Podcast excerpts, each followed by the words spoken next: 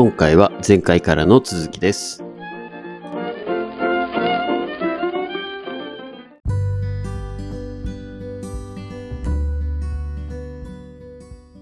ちなみにそれで言うと今グローバルの先出てきた OECD はそれを防ごうとして、うんうんあのな鳴らそうとしてます。なのでね。うん。そそれその節税ができないような枠組みを作ろうとしているしてるって。いう段階ですね。だからそこも、じゃあ、ほん、ほんまに、じゃあ全部それ穴塞がれるかっていうと、僕はそうじゃないと。そうですそうですそう。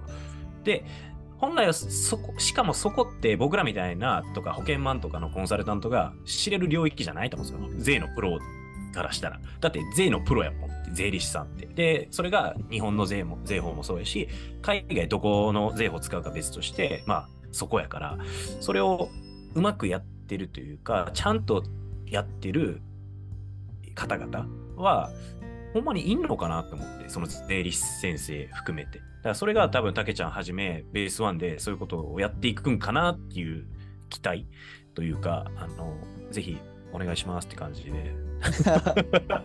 あのそうベース1がどうに来たからすごい税金が安くなる特別に安くなるっていうことはなくて、あのやっぱり法法律なんでで日本の法律って予見可能性っていうのがあって、まあ、誰が見てもこうだと、まあ、選択肢が何個かあった時にこれだとここの会社の場合だと安くなるっていうのがちゃんと分かるようにしましょうっていうのが予見可能性なんですよね。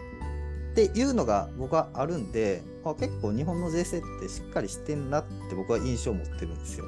なぜかどこと対比するかというと例えば東南アジアの今多分比較されてたのってアメリカとかヨーロッパの国だと思うんですけど、い東東南アジアとかそこの国ってもう政権が変わるとこうするっていやこれ訴求して戻ってこの取引税金かけるんだとかいきなり一夜にして変わったりとか、うん。外国企業に対してマジかっていう税金のかけ方とかするんですよね。うんそそれっていうのはもともと予測できない動きなん。です。ね。ん。うん。でも日本はそれを予測ちゃんとそういう予測できるように法律作っていきましょうってなってるので、まあ、そこと比べると日本ってマシよねって僕は思っちゃうのでね。まだしっかりしてるっていう、まあ、どどこと比べるかによってうん。でどこで比較するかによってやっぱりさっきの話と一緒で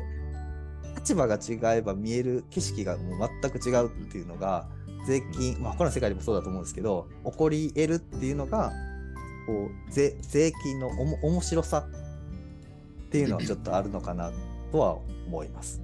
うん面白いですね。いや、その税率については、確かに日本、わかんないですよ。僕、海外と比べたことないんでわかんないですけど、まあ、相続税高いとか、いろいろこう、まあ、社会保険料税じゃないんであれですけど、まあ、要は取られるものが多いっていう税率については、まあ、議論の余地あると思うんですけど、そういう税法の仕組みっていうところで日本が結構優れてるっていうのは、なんかこう、新たな発見というか、へーっていうすごい気づきが、はい、ありましたね。いや、ありがたいですね。いや、なんか結局その、まあちょっと時間もあれないけど、あの、まあ坂上さんとかやとこう、まあ IPO し、まあ M&A やってきてて、IPO 支援とかもまああるだろうし、今の会社として。こう、今の日本企業も、まあ少しずつやけど、ナスダックに直接上場しようよっていう会社とか出てきてると思うんですよ。で、それは、なんかいいか悪いか別として、まあ日本のこう東証の再編が今年行われたけど、全く機能してない再編をやめたいい意意味あったんかあれ再編みたいな状況になってて、で、まあコストの見合いだとか、えーまあコンプラの話もそうかもしれないけれども、日本よりもアメリカの方が資金調達しやすいんじゃね？って気づき出した若者とかもいると思ってるんですよ。まあそのハードルが低いか高いかは別にとして、いやアメリカでグローバルに一発ドーンってやった方が結果良くねえかって思ってる経営者とかも増えてきてるなって感覚なんですけど、これ合ってます？合ってると思います。うん。やっぱ規模が全然違いますよね、一発の。例えばスタートアップで日本だとなんか何千万とか数億とかそれぐらいのレベルで、まあ、ちょくちょく調達してでなんか10億とか数十億の上場みたいなでアメリカ桁が一つ違いますからうん。やっぱそうだね。ね。うん。やっぱり VC とかもね、そこはリスクマネーとしてドカッと、本当に2桁億、3桁億ドーンってお金出してくれるような、うん、文化ですから、スタートアップ育てていこうっていう。うん、日本はやっぱちょっとやっぱり、うん、スケールが、うん、ちっちゃいかなっていうのはありますね。うん。なんかね、あの僕今関わってる方が、うんまあ、月1でこうビジネスミーティング的な感じでうち、うんあのなんて壁打ちみたいなことをしてくれてるんですけど、多分これだ、まあ、本田さんもちらっと言ってるんですけど、まあ、誰もが知ってる経営者で、あのうん400億で会社売却したんですね。うんうんで、その人はあの基本アメリカベースで、まあ、日本も行ったり来たりとかしてて、で、まあ、言ったらエンジェル投資みたいなこともしてるし、うんファンド形式でお金を出そうとかもしていて、うんまあ、そのエンジェル、向こうの VC も含めてですけど、どう違うんですかって話をしゃらってこの間した。やっぱり、そもそもまあ、桁が違う。これはまあ大前提として話があるけど、それ以上にアメリカの VC とかエンジェルは金を出した後にしっかりとその経営に関わると、中に入ると、ほぼインハウスみたいな感じ。はいはいはい。やけど、日本の VC エンジェルは金だけ、まあ、10社放り投げて1社吹けばいいっていう感覚でやってるから、そもそも経営に別に携わってもないし、対して、金はだ投げるけど、結果良かったら OK よねみたいな感覚の人が多すぎるっていうことを言ってたんですよね。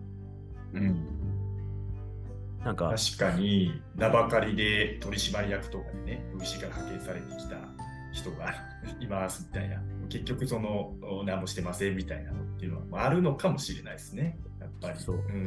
聞聞きますねちょこっとは、うん。そういうのが結果日本のその企業を、まあ、生まれたての企業を大きくできない理由なのかなとかっていうのも、なんか感じたりしてて。うん。らしいっすよね。だからなぜ日本で GAFA が生まれないのかみたいな。そうそういう話ですよねそうそうそうそうそう。うんまあ、 GAFA を生むのがいいのかどうかっていうのは別やけれども、まあ一応政府はそれをやろうとしてるし、実際にね。ねスタートアップ元年だとか言ってね、岸田さんもなんか言ってましたけど、ちょっとそう3年前ぐらい。うんそうそう。言った割にマザーズ市場大暴落しまくってるけどね。今 IPO 市場があんまり良くないから、逆に M&A のというか、M&A での EXIT がちょっと増えてきたりとかっていう、なんかそういったマーケット環境があったりするんですよね。ね。うん。そう、だから、まあなんか会社ね、やってる方々も聞いてる人いると思うんですけど、EXIT って大事っすよね、結局。うん。などうどう締めくくるのか、もしくは繋いでいくのかうんってやっぱり大事かなって思うんですけど、そういう方々も相談に来るんですか？えーっと、そうですね。まあ今私も M&A の仕事は、あの、細々とやらせていただいてるんで、まあ EXIT っていう観点で選択肢の一つで M&A っていうところでの相談はよくありますかね。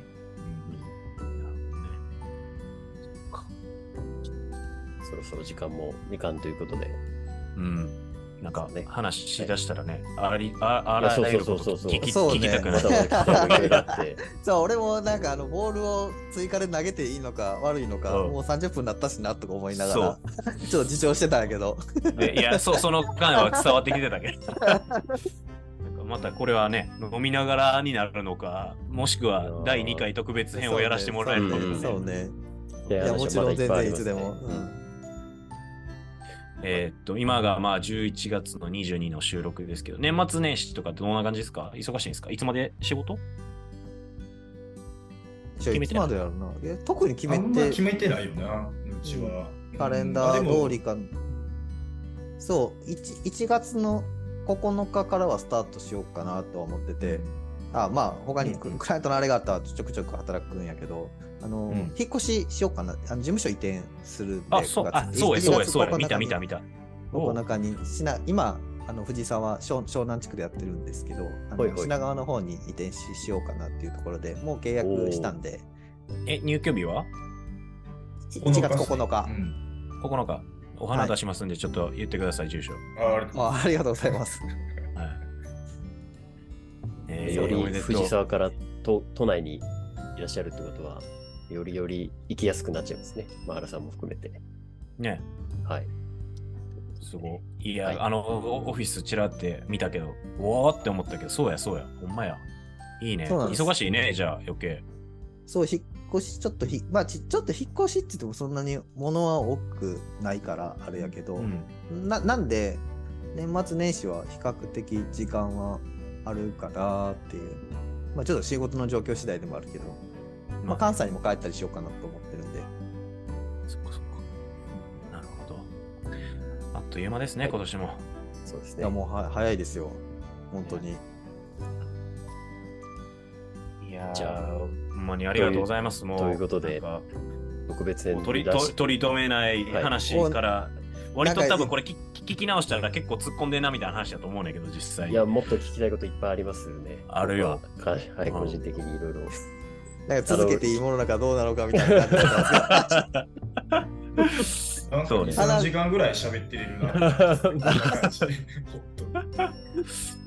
まあ、ちちなみに、ちなみに僕ちょっと一瞬、あの、で訂正っていうよりか、あの、本田さんの質問で、あの、はいこううんこうその税務職員で公務員の方で、なんかこう、口利きすればなんとかって話、一瞬上がってたかなと思うんですけど、はいでもそれやると収賄罪になるんじゃないかなとああ、思いなるほど。ああ、そうね。そりゃそう。はい、リスナーの誤解がないようにっていうところで。そうですね。そうよ多分、公はい務、あの、税務職員も、出されたコーヒーすら飲まないとか聞いたこともあったりする。ああね、それ、うん、はいなんか聞いたことあるあるある。うんはい。まあ、それが収賄なのかなんかにわかんないですけど、まあ、公務員が口利きで何かこう、便宜を図ったっていうのは、こう他の法律で禁じられてるので、まあ、そこはないリ。リスクを負いたくないってことなんですよね。でも、そこの、いやいやそれ法律やないから。じゃあじゃリスクとかじゃないあらぬ疑いをかけられたくない。あそうそうそうそうそうコーヒーね。うんうん。なるほど。なんかまだまだいろいろそういう、なんですか、普通じゃ聞けない話とかもっと聞きそうやね、おもろいね。なんかあんま知らんし、多分リスナーの方もこう、へえっていうようなこと多かったと思うんで、うんちょっとね、逆にそういう質問とかもね、いただけると、あ、そうそうそう、いただいたらね、はいちょ。っと個別に聞くか、またはいどっかのタイミングで収録させてもらってそうですね。はい。ありがとうございます。ありがとうございますということで、はい締めますか？これで。番外編特別編うん。以上になりますということでベースワンのいい回だったと思います。はい。はい。お二方です。わざわざありありがとうございます。ありがとうございましたあありがとうございました。またちょっと第2弾期待してます。やりましょう。あぜひお願いしますありがとうございました。はーい。はありがとうございました。ありがとうございます。